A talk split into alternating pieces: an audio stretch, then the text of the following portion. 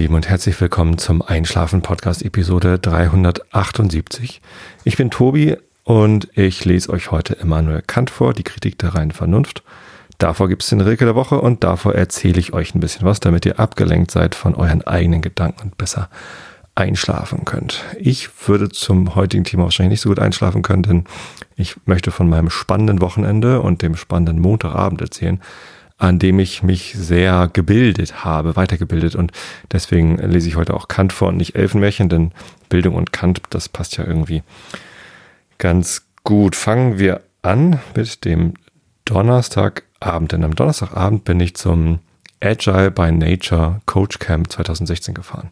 Agile by Nature ist so ein Wortspiel auf Nordisch by Nature und das ist ein Camp, eine, eine Versammlung, ähm, eine, ein, ein Früher nannte man es Konferenz, heute nennt man es Unkonferenz äh, im, im, Format eines Open Spaces, eine Versammlung von um die 40 äh, Agile Coaching Interessierten aus dem norddeutschen Raum. Ich glaube, das waren auch alles Norddeutsche, ähm, die, die sich dort versammelt haben. Deswegen passt das Nordisch bei Nature äh, Dingens ganz gut. Ähm, die sich dann zum Thema, zu den Themen ausgetauscht haben. Ich weiß nicht, ob ihr Open Space als Veranstaltungsform kennt. Ich kann es ja mal ganz kurz umreißen. Das ist wie eine Konferenz mit irgendwie vier Veranstaltungsräumen hatten wir diesmal. Das ist natürlich nicht bei jedem Open Space so. Ähm, anders als eine Konferenz hat ein Open Space aber kein vorgefertigtes Programm, sondern alle Teilnehmer können Sessions vorschlagen ähm, die sie dann äh, den anderen vorstellen und irgendwie postulieren, das hier findet jetzt in dem und dem Raum statt. Äh, und entweder kommen Leute oder auch nicht. So und ähm, das ist tatsächlich meistens so, dass alle Sessions, die vorgeschlagen werden, äh, da gehen dann äh, auch Leute hin. Das ist ganz ja immer, dass da was ausfällt und ähm, meistens schlagen die Leute auch nur Themen vor, von, von denen man schon irgendwie weiß, dass andere Leute sich auch dafür interessieren. Was man nicht weiß, ist hinterher dabei, was hinterher dabei rauskommt. Denn das sind dann keine Vorträge, meistens nicht, sondern äh, das sind so Workshop-artige Sessions, in denen man gemeinsam etwas erarbeitet. Der, der die Session vorschlägt, der hat meistens schon irgendwas mitgebracht an Wissen oder Thema oder Erfahrung, aber es ist nicht notwendigerweise der Fall. Genau, und ähm, so füllt sich dann das Programm für diese, für diese Nicht-Konferenz und ähm, dann kann man eben an den Sessions teilnehmen, die man teilnehmen möchte. Das sind meistens so 45 Minuten Sessions, wie so eine Schulstunde. Und danach gibt es eine kurze Pause, wo man sich dann zur nächsten Session begeben kann und dann geht es irgendwie weiter.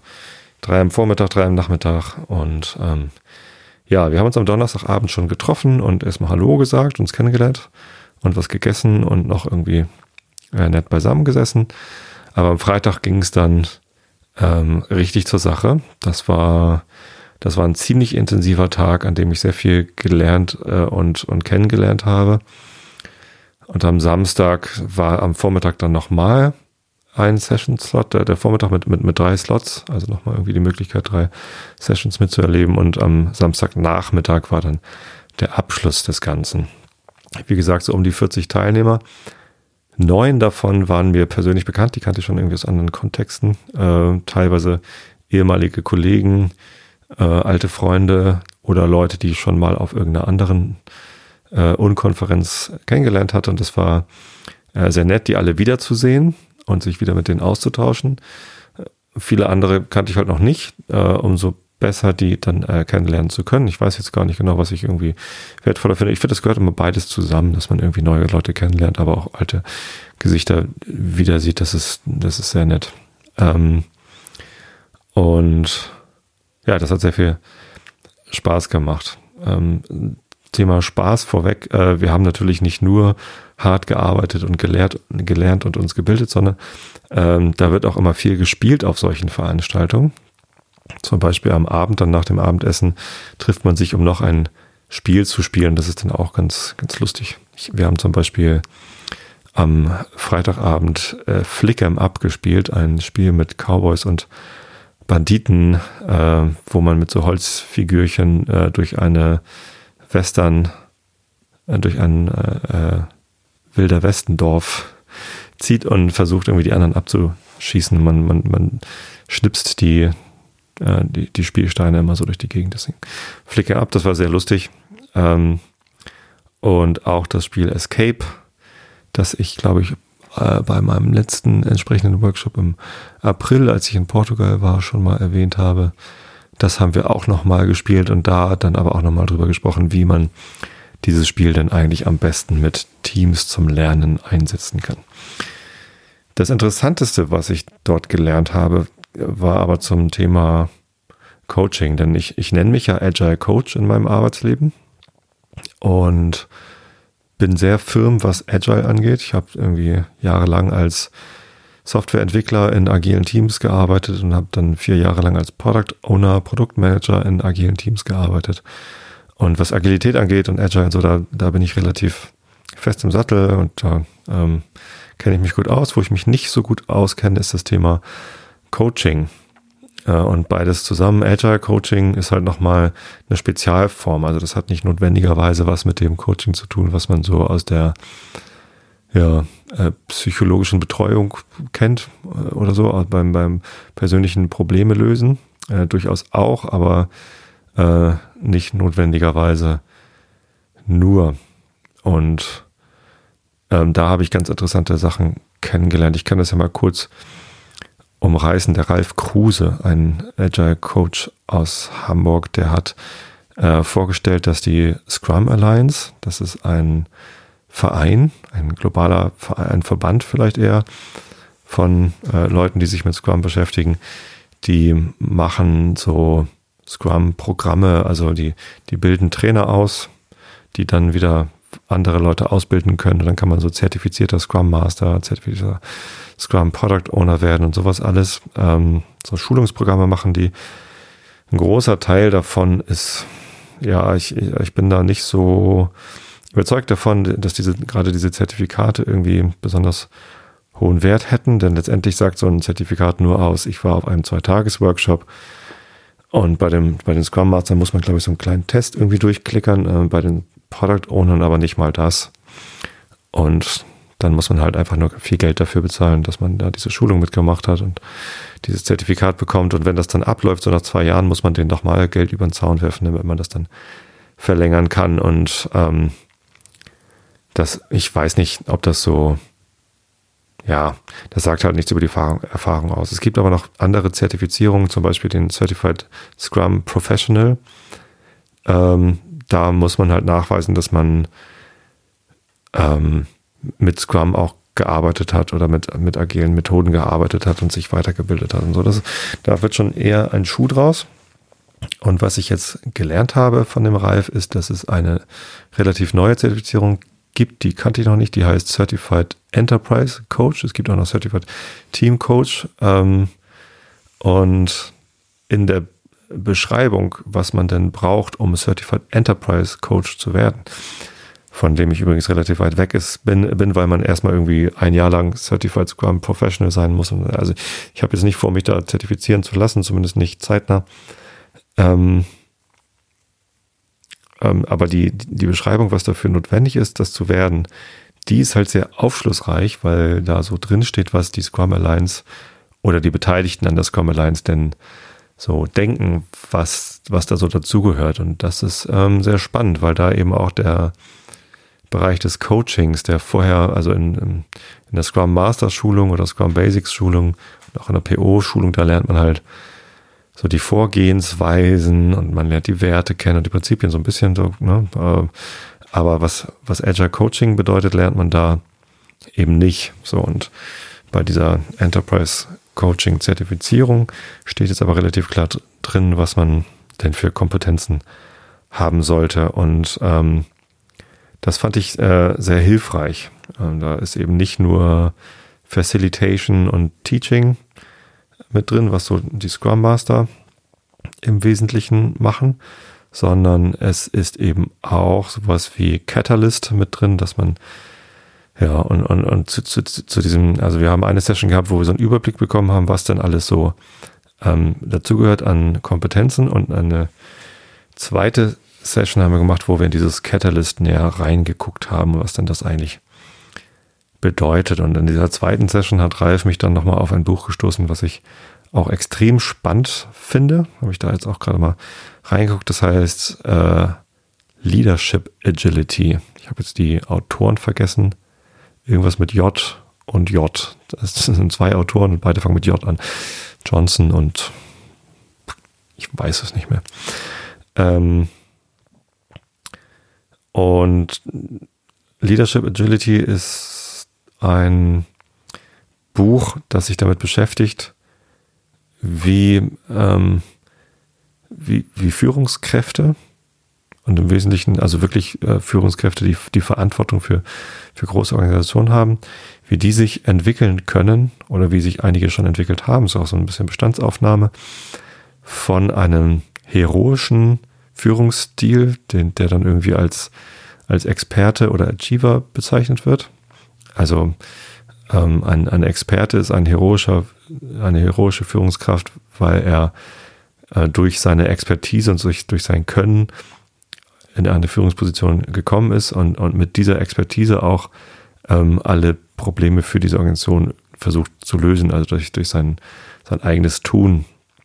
Ein Achiever äh, geht darüber hinaus, indem er die, die Expertise der anderen, des Mittelmanagements oder der Mitarbeiter eben auch ähm, hinzufügt. Und äh, Leadership Agility sagt es, dass es darüber hinaus noch sogenannte postheroische Führungsmethoden äh, gibt, Führungsstile gibt, äh, wovon der erste Catalyst genannt wird, äh, der die, eigen, die, die eigene Fähigkeit weniger in den Vordergrund stellt als die Fähigkeiten und die Expertisen der, der Mitarbeiter. Das ist also eher ein, ein Katalysator, jemand, der etwas äh, nach vorne bringt, äh, was, was nicht aus ihm selbst kommt, eben durch das Schaffen der richtigen Rahmenbedingungen und durch das Erkennen der Möglichkeiten im eigenen Team, ob jetzt im Führungsteam oder im, im erweiterten Team. Äh, und das finde ich sehr spannend, denn das ist etwas, was ja in der heutigen Organisationswelt doch relativ häufig vorkommt. In der, äh, in der Industrialisierung früher mag das so gewesen sein, dass es noch irgendwie äh, Experten waren, die in Führungspositionen gekommen sind und da auch gut aufgehoben waren, weil die Arbeiten, die dann zu erledigen waren, irgendwie relativ einfach waren. Aber heute in Softwareunternehmen zum Beispiel oder auch in anderen Organisationen, wo es eher um, um Wissen und Experten eben in der, in der Ausführungsebene geht, da ist es eben nicht der Fall, dass der, dass die Führungskraft die höchste Expertise haben muss. Es hilft natürlich, wenn er ein bisschen was davon versteht, was die anderen alle so machen, aber ähm, er muss durch seine Expertise eben nicht alles lösen. Äh, stattdessen ist halt eher die Aufgabe, die Expertise der anderen zur äh, Geltung kommen zu lassen und ähm, die, äh, die Tätigkeiten die, oder die Fähigkeiten, die man haben muss, um eben genau das zu tun, die werden halt in diesem Katalysator sein beschrieben. Ja, da bin ich so am Freitag und Samstag drauf, drauf gestoßen, dass das eben eine ähm, Kompetenz ist, die man als Agile Coach haben muss. Darüber hinaus natürlich so, so Sachen wie, wie äh, Dinge beobachten und, und eben auch das klassische Coaching, systemisches Coaching, also Gespräche führen durch, äh, durch Fragen stellen, äh, die richtigen Fragen stellen, sogenannte Powerful Questions oder eben mit weiterführenden Techniken. Clean Language ist eine Technik, die wir betrachtet haben, äh, die im Gegensatz zum zum weit verbreiteten Vorgehen, dass man in Gesprächen die Aussagen des anderen versucht in eigenen Worten zu, zu wiederholen, um Verständnis herzustellen oder zu, zu erreichen äh, oder zu demonstrieren, äh, sondern ähm, die Metaphern und die Worte, die der andere benutzt, ähm, nicht kaputt machen soll. Also Clean Language im Sinne von die, die, die Metaphern des anderen sauber zu lassen und das erreicht man, indem man halt genau nicht eigene Worte verwendet, sondern die Worte des anderen. Also direkte Wiederholung. Ich fand das ein bisschen sehr strange. Also das geht ein bisschen über meine Komfortzone, also deutlich über meine Komfortzone hinaus. Das ist eine, eine Coaching-Technik, die ich so jetzt nicht irgendwie einsetzen würde. Ich habe mich da so ein bisschen gefühlt wie bei Elisa von Josef Weizenbaum. Das ist ein Computerprogramm aus den 60ern, 70ern, keine Ahnung, irgend, irgend so, ein, so ein ganz frühes Computerprogramm, das ein berühmter Professor, der Josef Weizenbaum eben ja, entwickelt hat, um ähm, Richtung künstliche Intelligenz, also damals war künstliche Intelligenz irgendwie die, die Idee, wenn, wenn man nicht mehr unterscheiden kann, ob man mit einem Computer oder einem echten Menschen spricht, dann hat man äh, es mit einer künstlichen Intelligenz zu tun. Und Elisa war ein sehr einfaches Computerprogramm, das einfach nur die, die Eingabe umgestellt hat in, äh, in eine Frage und man konnte tatsächlich den, den Eindruck gewinnen, äh, ein Gespräch zu führen, aber tatsächlich kam man da doch recht schnell dahinter, dass man immer nur mit, mit Floskeln oder Umstellungen der eigenen Aussagen befeuert wird. Genau, ne, also dieses Clean Language hatte für mich sehr stark Ähnlichkeiten mit Elisa. Also nicht alles auf diesen Workshops ist dann für mich äh, die direkte, also ist direkt umsetzbar. Äh, nichtsdestotrotz ist auch das natürlich total bereichernd, dass ich da so mal reingucke und mich damit beschäftigen kann. Wenn ich mich dann dafür entscheide, da nicht längs zu gehen, ist das ja dann wenigstens eine bewusste Entscheidung im Wissen, was da so ist. Vielleicht gehe ich dann ja später mal da längs, wer weiß das schon. Ähm, aber andere Sachen wiederum hatten einen, einen ganz direkten positiven Effekt auf das, was ich da mache in der Firma, in meinem täglichen Beruf. Genau, das, das war sehr spannend. Habe ich mich gebildet. Und schön war es da auch. Rheinseelen ist in der Nähe von Schneverdingen äh, in der Lüneburger Heide, ein ehemaliges britisches Panzer, ein, ein Panzerstandort, Panzerübungsfläche auch. Und da haben sie einen großen Teil des Waldes irgendwie abgeholzt, damit die Panzer da ihre Übungen fahren können. Und ähm, da ist jetzt also nichts mehr mit Panzer, stattdessen ein, ein Hotel und so Erholungsfläche, Wanderwege und so. Und die Stadt Schneverdingen hat da, äh, ist das eine Stadt? Die Gemeinde Schneverdingen auf jeden Fall hat da äh, viel investiert in äh, ja, Wanderwege und eine Erholung.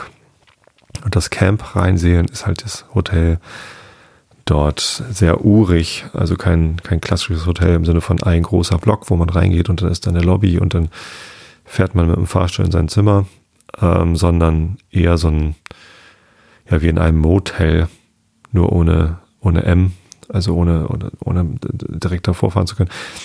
Ähm, geht man halt draußen auf so Holzwegen entlang äh, zu, seinem, zu seiner Zimmertür ähm, man, man ist sehr viel draußen, weil die Lobby war von meinem Zimmer zum Beispiel schon irgendwie 100 Meter entfernt, die man dann draußen zurücklegen musste. Und äh, von der Lobby zum Restaurant waren es nochmal irgendwie 500 Meter, die man dann eine Straße entlang gehen musste.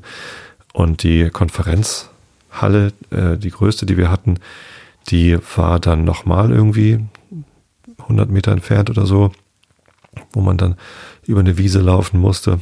Und ähm, ja, man lief halt die ganze Zeit so hin und her. Also die, die drei kleineren Konferenzräume waren dann beim Restaurant und dann lief man halt immer so hin und her. Ich mochte das sehr gern. Für Leute, die nicht gern draußen sind äh, oder wenn es irgendwie regnet, das ist vielleicht nicht so geil. Es hat ein bisschen genieselt am Freitag. Das war aber gar nicht so schlimm und es standen auch überall so große Eimer mit Regenschirmen rum. Also man hätte nicht nass werden müssen. Ich habe mir die Regenschirme nicht genommen, sondern ich bin einfach so der längst gelatscht. So schlimm war es dann nicht. Nein. Essen war super, äh, Zimmer okay, alles gut, Preis okay, kann ich eigentlich nur empfehlen, wenn ihr mal was ähnliches machen wollt oder so.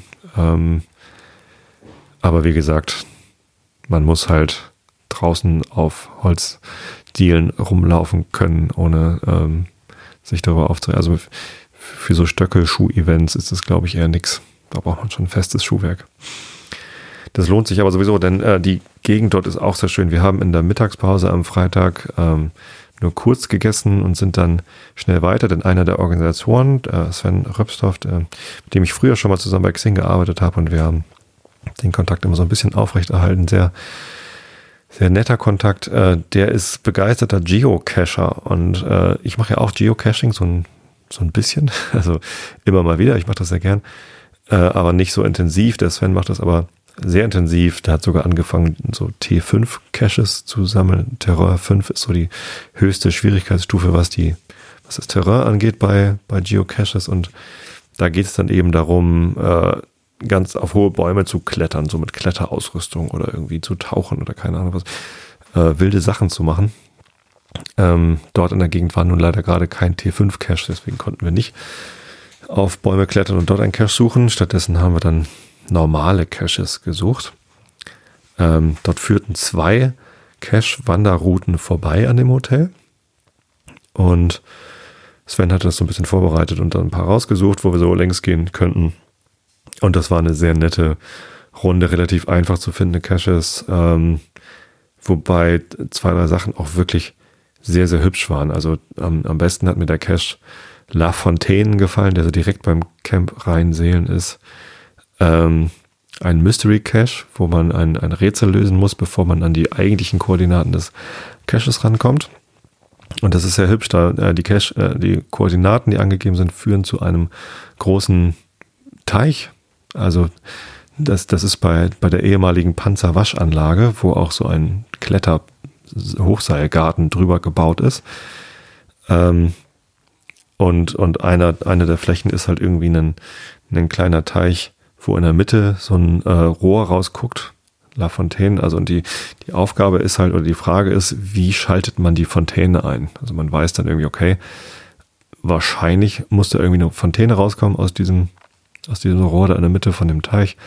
Ähm, und man muss die irgendwie einschalten und wenn man das dann rausgefunden hat, wie das eingeschaltet wird, dann kann man das Lösungswort äh, finden. Genau, das war, das war sehr schick gemacht. Relativ leicht zu lösen. Die andere Gruppe, die irgendwie getrennt von uns unterwegs war, die hat erst den Cache gefunden und dann die, äh, das, das Rätsel gelöst. Aber ähm, das macht dann ja auch nichts ja, sehr aufwendig selbst gemacht und sogar diese Geocaching-Sachen sind irgendwie unterstützt von der Gemeinde Schneverding. Das heißt, dass man auf den offiziellen äh, Infotafeln, die dann da so in der Heide stehen, von wegen hier ist übrigens Heide und ähm, früher waren hier Panzer und hier war früher mal die britische Königin und hat ihre Truppen besucht und keine Ahnung was. Ähm, auch auf diesen Tafeln sind halt Hinweise zum Geocaching, dass man da mitmachen kann und so. Sehr lustig hatte ich so auch noch nicht gesehen. Meistens ist Geocaching irgendwie eine Sache, die halt so unter der Haube läuft und man muss halt eher fragen, ob man dort einen Cache verstecken darf, wenn das ein öffentlicher Ort ist. Oder man fragt gar nicht erst, sondern macht das irgendwie heimlich und äh, schreibt dann dran, falls dies jemand findet, der nicht danach gesucht hat, bitte irgendwie ähm, wieder verstecken oder ähm, uns kontaktieren oder so. Nun, das war ein, ein sehr schönes Wochenende. Ich war ziemlich platt hinterher, weil ich, man wird halt echt befeuert mit Eindrücken. Also neue Leute, die man kennenlernt, neue Ideen und neue Sachen, die man lernt. Und das muss man dann immer erstmal alles verarbeiten. Aber der Rest des Wochenendes war zum Glück sehr ruhig. Wir sind nicht mal zum Entenrennen gefahren. Dieses Woche, diesen Sonntag war das Entenrennen in Hollenstedt, wo wir die letzten Jahre immer hingegangen sind, weil mein Schwager da auch Mitveranstalter ist und die Enten am Ende wieder rausfischt aus dem Zieleinlauf. Ähm, das ist, macht immer Spaß dazu zu gucken, aber diesen Sonntag hat es halt auch so ein bisschen geregnet und ich war so müde und das war, nee, dann haben wir uns ein gemütliches hier zu Hause gemacht und lecker gegessen und so und das war dann auch ganz gut. Tja, denn am Montag, und damit komme ich jetzt zum zweiten Bildungsthema, ging es gleich weiter mit Bildung. Und zwar war ich am Montagabend im Politbüro im Steindamm in Hamburg und dort war äh, die zweite Live-Soziopod-Veranstaltung, die ich besucht habe. Ja, habe ich ja schon mal von erzählt. Vor ein paar Monaten im Haus 73 in der Schanze war ich schon mal da, äh, habe mir das angesehen und ähm, Soziopod ist ein Podcast, den ich sehr schätze. Habe ich ja in der letzten Episode auch erwähnt ähm, mit äh, Dr. Nils Köbel und Patrick Breitenbach, die sich über soziologische, philosophische, pädagogische oder äh, andere Themen unterhalten. Und ähm, das ist ein Podcast, wo man wirklich ähm, sich, sich bilden kann und, und lernen kann. Ähm, und diese Live-Veranstaltungen funktionieren halt so, dass sie erst eine Dreiviertelstunde äh, dialogisch auf der Bühne sitzen und sich also so unterhalten über das Thema, so ein bisschen referieren äh, in ihrer Interviewform, wie sie es immer machen. Und ähm, dann kurzes Päuschen und danach äh, ist die Bühne geöffnet. Da ist dann noch Platz äh, auf dem Sofa, also standen zwei Sofas und ähm, Das zweite Sofa war dann halt für Gäste. Man konnte dann auf die Bühne raufgehen, äh, hat ein Mikrofon bekommen und auch fragen. Die Technik haben sie Fishbowl genannt. Ähm, Kenne ich auch von, von Open Spaces. Wenn, wenn viele Menschen irgendwie an einer äh, Diskussion teilnehmen wollen, dann hat man äh, Fishbowl bedeutet, dass außenrum sitzt das Publikum und in der Mitte gibt es irgendwie eine, eine Gruppe von Leuten, die sprechen. Und es gibt ein, zwei, drei Plätze, die halt von außen gefüllt werden können. Und dann kann man eben äh, da so durchtauschen. Ne? Wenn dann die, die Frage des einen oder der Beitrag des einen beendet ist, kann jemand anders kommen und sagen, ich möchte jetzt auch hier sitzen. Also funktioniert meistens ganz gut, dass dann irgendwie die Leute, die dann fertig sind mit ihrer Sache, dann da rausgehen. Das ist sehr selten, dass man dann sagen muss, äh, du hast jetzt hier lang genug gesessen und jetzt lass mal jemand anders dran. Ähm, ja, man könnte auch einfach Fragerunde dazu nennen, weil wir haben uns jetzt nicht großartig Fischbowl-artig hingesetzt. Habe ich interessanterweise beides bei meinem ersten Arbeitgeber Comedia kennengelernt. Open Space und Fishbowl. Ja, da waren wir voll weit vorne dabei. Ähm, 2006 habe ich, glaube ich, meinen ersten Open Space gemacht. Und da auch den ersten Fishbowl. Wie auch immer. Ähm, zehn Jahre her, fällt mir gerade auf. Ich habe ähm, mich mit dem Thema vorher gar nicht so auseinandergesetzt äh, und mich einfach so dafür angemeldet, weil ich Lust hatte, beim äh, Soziopod live mitzumachen. Ähm, ich es eine gute Veranstaltung finde. Und das Thema war dann äh, soziale Ungleichheit und Bildung. Habe ich mir vorher gar nicht so großartig Gedanken drüber gemacht, was da wohl, wohl kommt. Ähm, soziale Ungleichheit. Ähm, da, äh, genau, ähm, ging es dann darum, dass äh, Nils Köbel ein, ein Modell vorgestellt hat von Bourdieu, hieß der Bourdieu, ein französischer äh, Philosoph, der ähm, so ein System postuliert hat, nachdem es drei Arten von, von Kapital gibt oder drei Konten, äh, die man, äh, die auf das, äh, auf das Soziale einzahlen. Ähm, das ökonomische, also finanzielle äh, Kapital. Entweder hat man wenig Geld oder viel Geld oder gar keins. Dann gibt es darüber hinaus äh, aber noch das kulturelle Kapital, das man haben kann und das äh, soziale Kapital. Ist so ein bisschen schwierig, dass irgendwie das die eine Kapitalart, die man haben kann, sozial heißt und insgesamt ergibt es dann äh, die, die Stellung im, in der ähm, Gesellschaft, also wiederum das Soziale.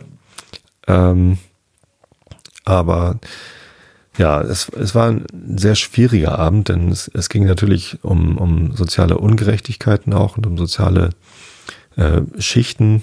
Äh, und dann wurde halt viel von Unterschicht und Oberschicht und Mittelschicht so gesprochen. Und ähm, tatsächlich war das dann auch hinterher ein ähm, Hauptthema bei den, bei den Fragen. Als dann das Publikum mit auf die Bühne kam, ging es halt darum, ja, ähm, will man denn überhaupt noch von Unterschicht und Oberschicht sprechen? Denn dadurch, dass man das im Sprachgebrauch so macht, ähm, wird es ja auch zementiert, dass es das überhaupt gibt. Und ähm, wäre es nicht besser, das irgendwie aus dem Sprachgebrauch zu lösen, um ähm, den Menschen, die in der mutmaßlichen Unterschicht sind, einen besseren Zugang zu den, zu den anderen Schichten irgendwie zu, zu geben.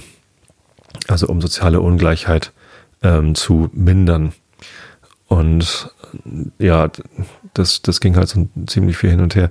Ich habe mich ähm, die meiste Zeit aber noch mit dieser Philosophie beschäftigt, dass es diese drei Konten gibt, denn bei den, bei den ökonomischen, beim ökonomischen Kapital gibt es so ein ganz klares Unten und Oben. Da gibt es halt, äh, es gibt Armut. Auch in Deutschland gibt es Armut und die Bedrohung der Armut in Deutschland ist größer, als wir das gerne hätten. Ähm, und es gibt Reichtum und die, die Schere zwischen Arm und Reich ist relativ weit auseinander äh, im Moment und in der Vergangenheit immer weiter auseinander gegangen. In den kapitalistischen Gesellschaften dieser Welt geht es immer weiter auseinander. Ähm, das, das verhindert natürlich das Vermindern der sozialen Ungleichheit. Beim kulturellen Kapital fand ich es schon schwieriger, das zu begreifen. Da habe ich dann hinterher Nils nochmal äh, gefragt. Ähm, Nils sagte mir, dass es da im Wesentlichen um Schulabschlüsse oder Bildungsabschlüsse geht. Denn wenn man ein Abitur hat, bekommt man dadurch die Möglichkeit zu studieren und dadurch sein kulturelles Kapital, sein Erfahrungshorizont, sein, sein, äh, sein Wissen und sein, ja, seine, seine Möglichkeiten noch, noch mehr zu erweitern. Wenn man den, das Abitur nicht hat, kann man eben nicht studieren und äh, hat dadurch dann weniger kulturelles Kapital. Während der Diskussion klang das alles noch ein bisschen anders. Da ging es um Zugang zu kulturellen Gütern, sowas wie ähm, ja, Museen, Theater, was man so landläufig irgendwie Kultur nennt. Da habe ich so ein bisschen mehr Probleme, das irgendwie in unten und oben, also linear, eindimensional aufzuspannen, denn als ich jugendlich war, war ich Heavy Metal Fan und meine Motorhead Plattensammlung und meine Iron Maiden Plattensammlung, die werden von, von einigen Leuten als kulturell ganz weit oben wahrgenommen, äh, von den meisten anderen irgendwie nicht. und das ist dann schon schwieriger zu sagen, das ist jetzt unten, das ist oben. Irgendwie so eine, die, die Fettecke von Boys, die sehe ich kulturell nicht ganz weit oben, obwohl, naja gut, es wird viel drüber gesprochen. Das ist natürlich vielleicht schon ein Indikator, dass das irgendwie vielleicht Kulturgut ist, aber ähm, ja, also ich glaube, es ist irgendwie da schon, schon deutlich schwieriger von unten und oben zu sprechen. Bei Bildungsabschlüssen ist es möglicherweise der Fall. Andererseits ähm, hat meine Frau äh, kein Abitur, sondern äh, nach dem Realschulabschluss eine Ausbildung gemacht zur Erzieherin. Das ist eine Ausbildung, die ging irgendwie über fünf Jahre oder so. Also das ging wesentlich länger, als heute die meisten Menschen studieren. Äh, eine sehr intensive Ausbildung, meiner Ansicht nach zu Recht, denn Erzieherin ist ein schwieriger Beruf, ein sehr wichtiger Beruf, der ähm, ja, da, davon hängt zu, zu einem nicht geringen Teil ab, ob die Kinder, die dort in der Betreuung sind, ähm, einen einen gesicherten, eine gesicherte Bildung im Sinne von äh, Persönlichkeitsentwicklung äh, bekommen. Deswegen finde ich das richtig so. Aber kann man jetzt sagen, dass es ein, ein geringeres kulturelles Kapital ist als mein Abitur oder mein, mein Doktortitel? Ich, auch da fällt es mir irgendwie schwer, äh, das in unten und oben einzusortieren. Also das, das finde ich irgendwie schon schräg. Und noch schräger finde ich es beim Thema soziales Kapital, also die Frage, in welcher also wie viel Zugang zu anderen Menschen habe ich, also Beziehungen, Freunde ähm, und, und Möglichkeiten mit, mit anderen Menschen und Gruppen zu interagieren. Da könnte man natürlich sagen, dass wenn ich ein, eine große Konnektivität, also eine große ähm, Zahl von Freunden und Verbindungen innerhalb einer bestimmten Schicht oder eines Milieus habe, dann, dann ist es vielleicht ein, ein oben in, in dem Milieu. Und, aber also auch, auch da ist es ja nicht eindimensional. Man kann dann ja auch von einem hohen sozialen Kapital sprechen, von jemandem, der ähm, halt eine gute ja, Bindung oder viele gute Bindungen im, ähm, in einem aus anderer Sicht niedriger eingestuften Milieu äh, zu sehen. Also ich finde das, finde das deutlich schwierig. Ich würde mich freuen, wenn ähm, wenn sich da in der Gesellschaft irgendwann mal was tut und ähm, die, die verschiedenen kulturellen Neigungen, Ausrichtungen und auch die verschiedenen sozialen Neigungen und Ausrichtungen, denn viele Freunde ist ja auch nicht immer das Richtige für jeden und viele Beziehungen auch nicht. Also natürlich bedeuten viele Beziehungen auch immer viele Möglichkeiten, aber vielleicht strebt man das gar nicht an und vielleicht kann man damit auch gar nicht umgehen. Also es gibt ja auch Menschen, die, die sind total glücklich damit, dass sie eine Bezugsperson haben äh, oder drei oder so, keine Ahnung, und ganz wenige. Die brauchen nicht unbedingt einen großen, großen Freundeskreis und müssen alle möglichen Leute kennen. Also ich habe das äh, natürlich auch dann gleich in Bezug gesetzt zu der Sache, die ich dann beim Agile Coaching Camp, äh, Agile by Nature irgendwie erlebt habe. Da baut man natürlich ein Netzwerk auf und lernt Leute kennen und das ist total wertvoll, äh, sich da zu vernetzen, weil man eben von diesen Leuten, die man da kennenlernt, profitiert in dem Sinne, dass man äh, sich gegenseitig äh, Dinge erzielt, voneinander lernt, vielleicht Kontakt, weitere Kontakte austauscht, ähm, Aufträge bekommt, Jobs bekommt, keine Ahnung. Das ist halt schon sehr, sehr, sehr wertvoll. Ähm, aber in anderen Situationen ist es vielleicht weniger wertvoll. Deswegen auch in dem, auch in diesem sozialen Konto finde ich es halt schwierig von, von oben und unten zu reden. Und deswegen diese Kombination von den drei Dingen ähm, als soziale, als die Merkmale sozialer Ungleichheit zu sehen. Nun, also wenn ich, wenn ich ein Problem habe äh, mit, mit Geld, ja, wenn ich ein Problem habe, gut, so betrachtet vielleicht, ne, dass ich irgendwie vielleicht, wenn ich, ähm, wenn ich eine soziale Ungleichheit ähm, anmerken will, die irgendwie ausgeglichen werden soll, dann kann ich mich auf einen dieser drei Töpfe berufen und sagen, ich habe zu wenig Zugang zu äh, Topf A, zu wenig Geld, äh, Topf B, äh, zu wenig äh, Bildung und Topf C, zu wenig Freunde. Ähm, das könnte sein. Also vielleicht verstehe ich es jetzt gerade ein bisschen besser, während ich drüber spreche. Ähm, und die Aussage von dem Bourdieu, falls ich den Namen richtig im Kopf behalten habe, ist, dass die Gesellschaft am besten daran tut, äh, Topf B, also äh, das kulturelle Kapital zu unterstützen. Denn mit dem ökonomischen Kapital, das muss zwar da sein, äh, Geld ist nicht alles, aber ohne Geld ist alles nichts. Ähm, da, da braucht man natürlich eine gewisse, einen gewissen Mindeststandard. Ähm, aber am meisten erreichen im Sinne von soziale Ungleichheiten ausgleichen, äh, täte man, indem man ähm, auf Bildung setzt. Und Bildung ist dann eben nicht einfach nur äh, schulisches Wissen anhäufen äh, und auswendig lernen, sondern äh, da kam ein sehr schönes Zitat von Peter Biri, einem Schweizer Philosophen. Ähm, Bildung ist, wenn man nach dem Lesen eines Buches ein anderer ist als vorher. Ähm, das heißt, dass Bildung immer einen Effekt auf die Persönlichkeit und auf das Handeln haben sollte. Das fand ich ganz, äh, ganz greifbar. Das überlege ich natürlich, haben diese beiden Veranstaltungen, das Agile by Nature oder das, äh, der Soziopod, haben die Einfluss auf meine Persönlichkeit gehabt? Verhalte ich mich jetzt irgendwie anders? Ähm, das wird sich natürlich zeigen. Das ist, passiert jetzt nicht irgendwie auf einen Schlag. Ähm, ich glaube schon, dass ich irgendwie durch die neuen Impulse, die ich bekommen habe, ähm, vielleicht mich in Zukunft auch mal anders verhalte als bisher.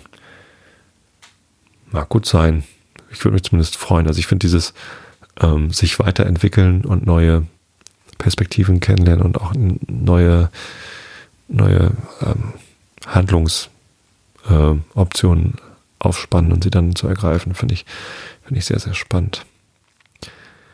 Äh, mein Chef Fabian kam letztens von einem, von einer Weiterbildung zurück und hat irgendwie ähm, mitgebracht, dieses irgendwie, wie, wie kann man sich selbst verändern äh, und, und was, nur weil man eine Sache verstanden hat, gelernt und verstanden hat, heißt es noch lange nicht, dass man dann sein Verhalten verändert, ähm, sondern dazwischen steht immer noch die Einstellung, also die Attitude, die, die Einstellung gegenüber diesem, was man denn da gelernt hat, die muss eben auch stimmen, damit dann sich das auch das Verhalten ändert. Als Beispiel halt sowas wie, ja, ich habe verstanden, dass es ähm, ja, wenn, wenn, wenn mein Ziel ist abzunehmen, dass es dann irgendwie nicht hilfreich ist, abends noch eine Tüte Chips äh, zu fressen, ähm, dann nimmt man eben nicht ab. Ähm, es sei denn, man, man verbraucht richtig, richtig viel Energie, aber äh, eigentlich ist es dem nicht, nicht zuträglich. Ähm, das heißt aber noch lange nicht, dass ich damit aufhöre, denn wenn meine Einstellung so bleibt, dass ich irgendwie dieses mich gehen lassen und abends noch irgendwie Chips in mich reinstopfen und genießen, ähm, dass mir das wichtiger ist als das äh, als das Abnehmen, dann mache ich es halt auch weiterhin. Also dann konnte ich gut verstehen, das Beispiel, denn genau so ist es bei mir. äh, für mich ist der Genuss äh, immer noch wichtiger als irgendwie Gewichtsabnahme. Ich habe auch nicht so das große Problem mit meinem Körpergewicht, aber ähm, denke immer mal wieder darüber nach, dass es auch eigentlich netter wäre, unter 100 Kilo zu wiegen. Äh, mache entsprechend viel Sport, damit ich mich gehen lassen kann und nicht irgendwie noch mehr zunehme. Aber um jetzt wirklich Gewicht abzunehmen, wäre es halt dann, also dann, dann müsste ich halt den Schritt machen und auch die Einstellung gegenüber äh, den, den Chips so ändern, dass mir die Gewichtsabnahme wichtiger ist als das, äh, als das Genießen von Chips am Abend, damit ich dann auch das Verhalten ändere und eben nicht mehr Chips fresse. Ja, mal sehen. Also gelernt habe ich viel, aufgenommen habe ich viel. Mal sehen, ob sich meine Einstellung ändert. Und ob ich dann auch mich anders verhalte. Sehr spannend. Also die, die Soziopod äh, von gestern, die wurde aufgezeichnet und wird auch im Soziopod veröffentlicht. Ich habe sogar gestern Abend eine Hörerin getroffen. Hallo nochmal. ähm, die, die sprach mich an und sagte, oh, danke für die Empfehlung. Durch mich sei sie zum Soziopath gekommen. Das freut mich natürlich sehr, ähm, dass meine Empfehlung ähm, da ein, auf fruchtbaren Boden gefallen ist. Ist sicherlich nicht was für jedermann, der Soziopath. Das ist irgendwie schon eine sehr, ähm, sehr, sehr krasse Sache. Man, man muss sich da sehr viel Zeit nehmen, sich mit den Dingen auseinanderzusetzen. Ihr merkt das, also ich habe gestern Abend äh, auf, diesen, auf diesem Vortrag ein bisschen was gehört und bin immer noch dabei, das äh, zu verarbeiten und zu verstehen und irgendwie zu durchdringen. Ähm, also für mich ist das schon eine Herausforderung, vielleicht deshalb, weil ich nicht Pädagogik studiert habe oder viel, ja, ich hatte Philosophie im Nebenfach. Mist, kann ich mir nicht rausreden. naja, so. Ähm,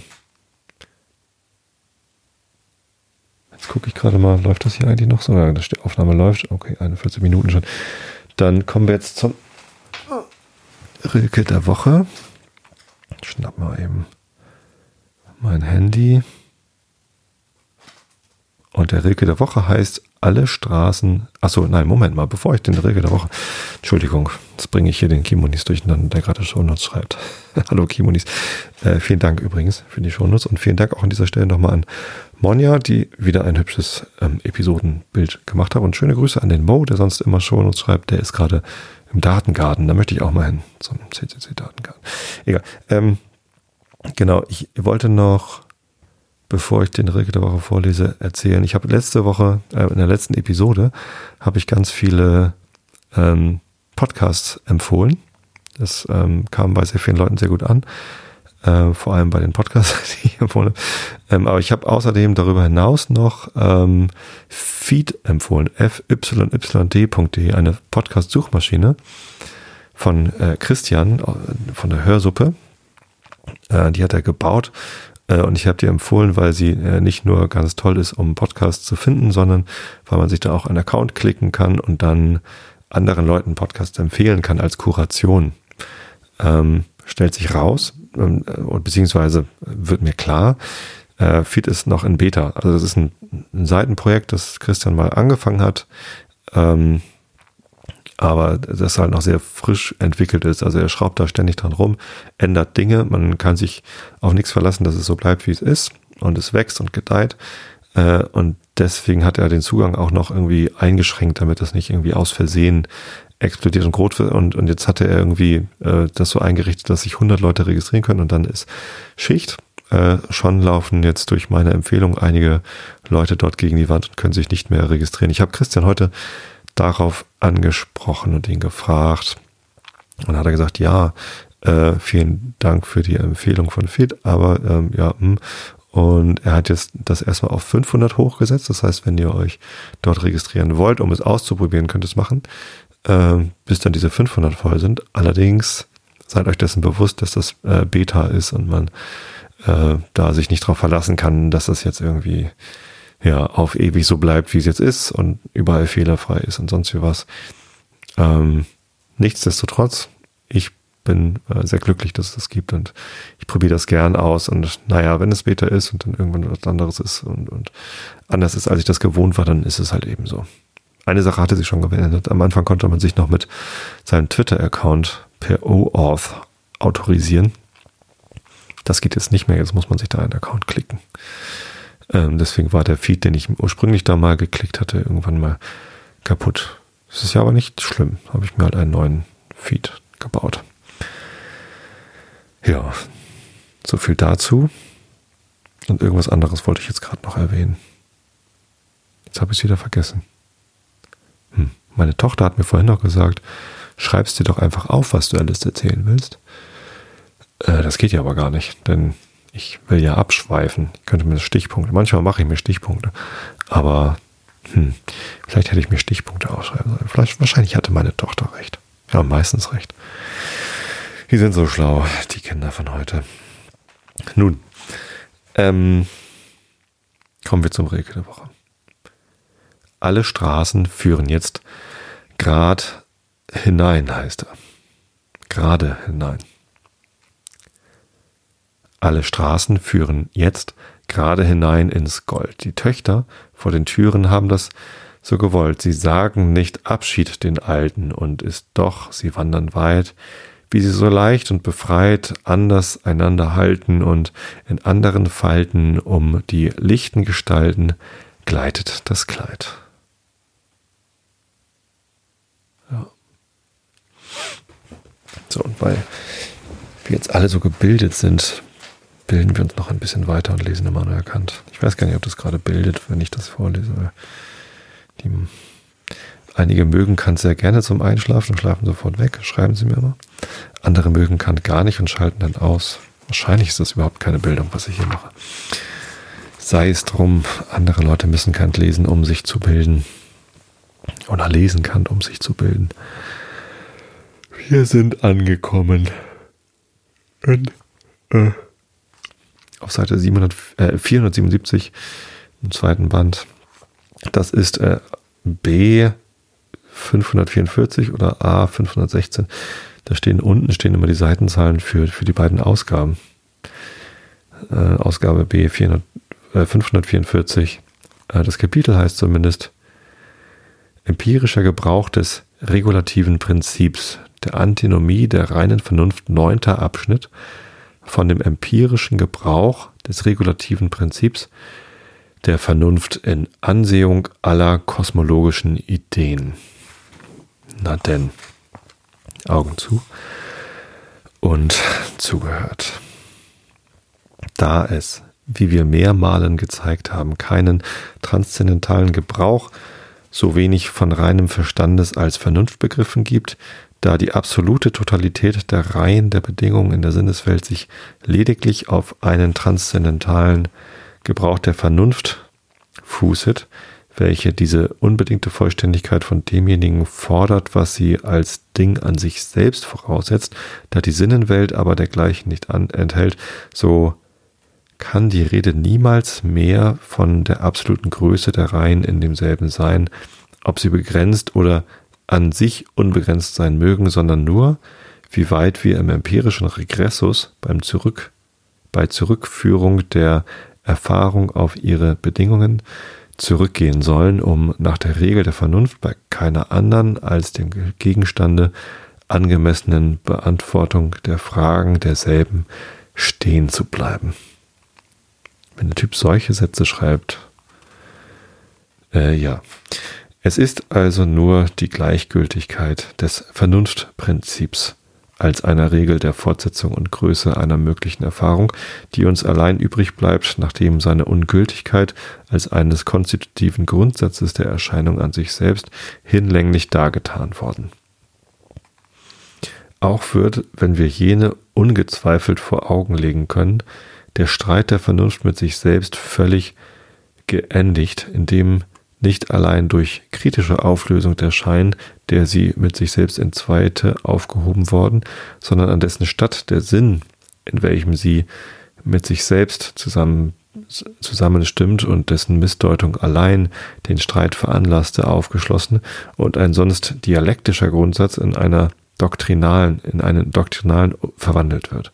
In der Tat, wenn dieser seiner subjektiven Bedeutung nach den größtmöglichen Verstandesgebrauch in der Erfahrung, den Gegenständen derselben angemessen zu bestimmen, äh, bewähret werden kann, so ist es gerade ebenso viel, als ob er wie ein Axiom, welches aus reiner Vernunft unmöglich ist, die Gegenstände an sich selbst a priori bestimmte.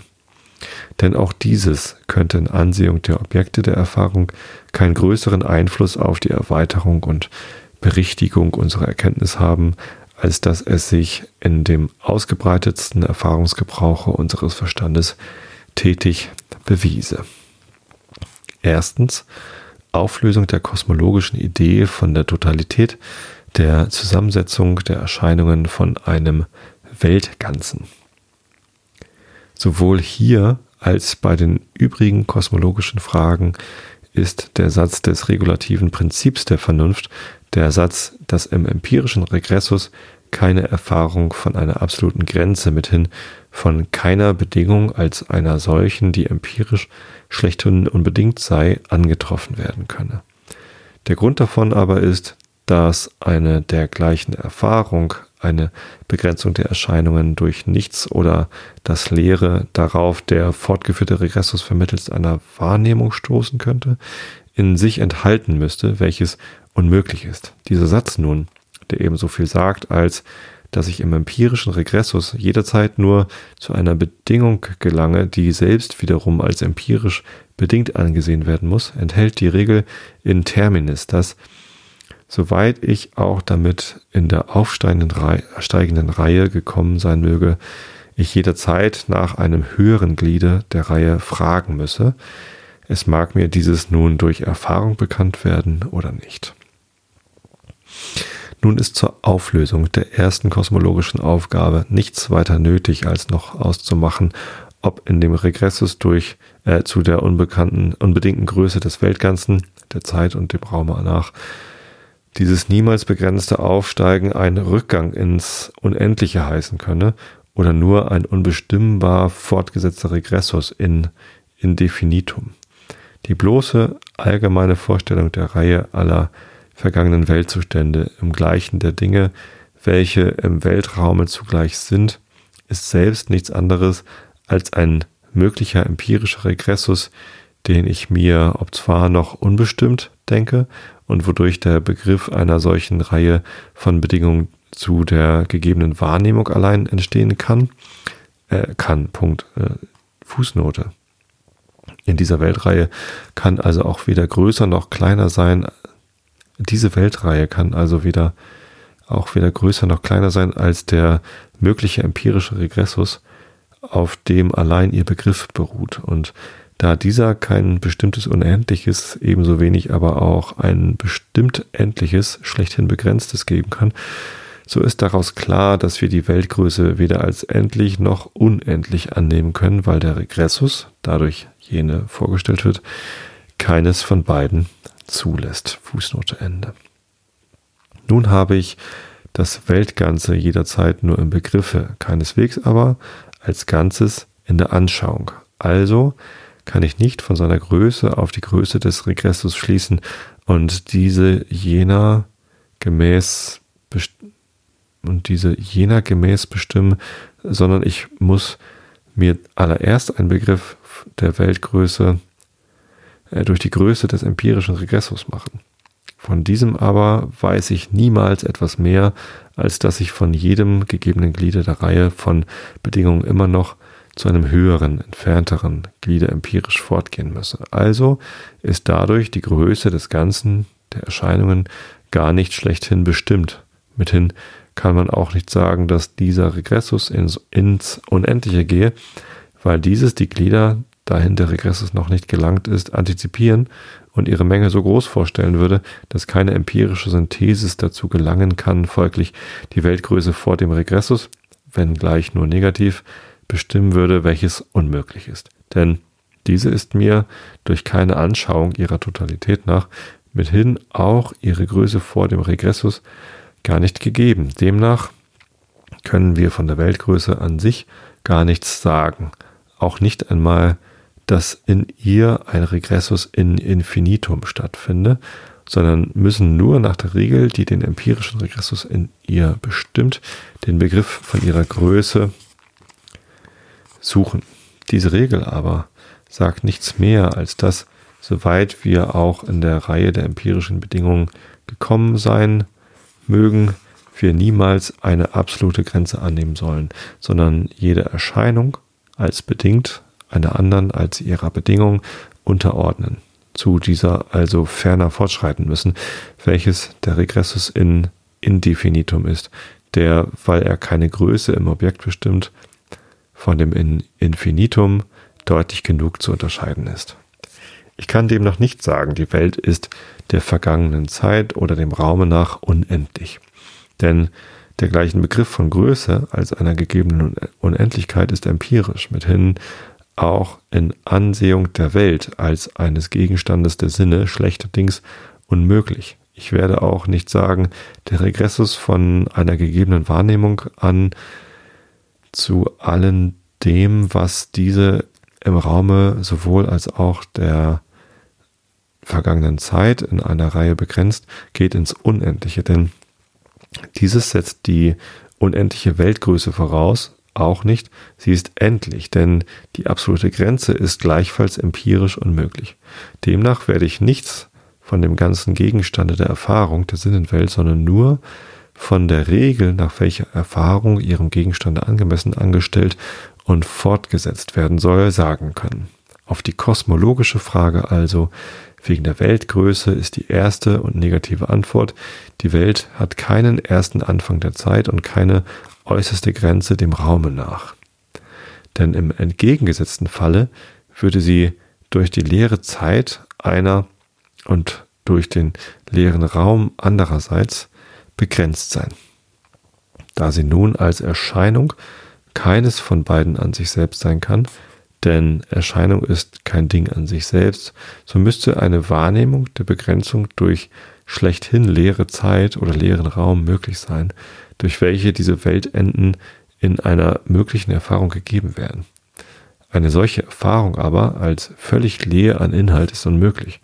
Also ist eine absolute Weltgrenze empirisch mithin auch schlechterdings unmöglich. Fußnote. Man wird bemerken, dass der Beweis hier auf ganz andere Art geführt worden als der dogmatische oben in der Antithesis der ersten Antinomie. Da selbst hatten wir die Sinnenwelt nach der gemeinen und dogmatischen Vorstellungsart für ein Ding, was an sich selbst, vor allem Regressus, seiner Totalität nach gegeben war, gelten lassen und hatten ihr, wenn sie nicht alle Zeit und aller Raume einnehme, überhaupt irgendeine bestimmte Stelle in beiden abgesprochen. Daher war die Folgerung auch anders als hier, nämlich es wurde auf die wirkliche Unendlichkeit derselben geschlossen. Fußnote Ende. Hieraus folgt denn zugleich die bejahende Antwort. Der Regressus in der Welt der Welterscheinungen als eine Bestimmung der Weltgröße geht in Indefinitum, welches ebenso viel sagt als die Sinnenwelt hat keine absolute Größe, sondern der empirische Regressus, wodurch sie auf der Seite ihrer Bedingungen allein gegeben werden kann, hat seine Regel, nämlich von jedem, von einem jeden Gliede der Reihe als einem bedingten jederzeit zu einem noch entfernteren, es sei durch eigene Erfahrung oder den Leitfaden der Geschichte oder die Kette der Wirkung um und ihrer Ursachen fortzuschreiten und sich der Erweiterung des möglichen empirischen Gebrauchs seines Verstandes nirgend zu überheben, welches denn auch das eigentliche und einzige Geschäfte der Vernunft bei ihren Prinzipien ist.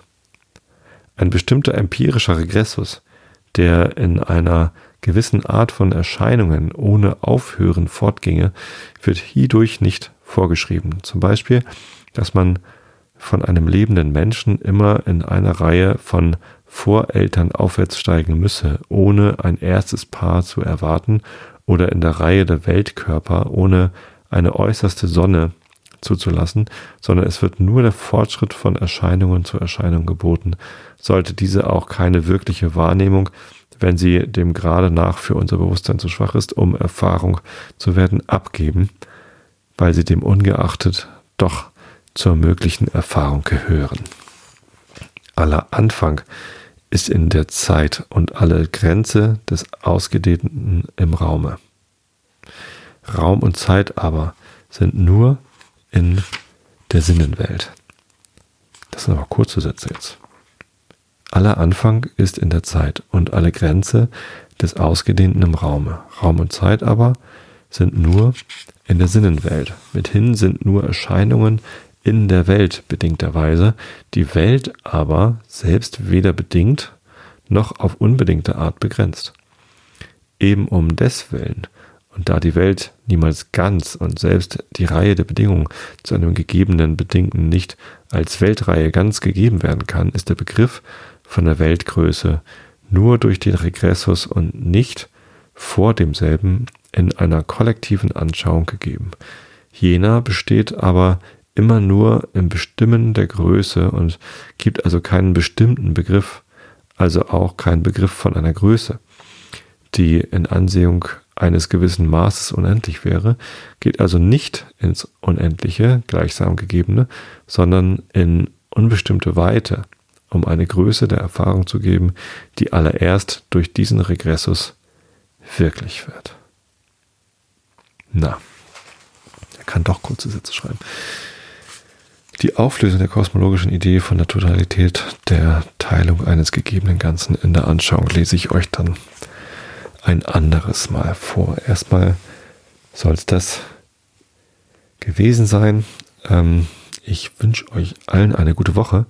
Ach so, vielleicht noch eine kurze Ankündigung. Ähm, nächste Woche gibt es keinen Realitätsabgleich, sondern wieder den Einschlafen-Podcast.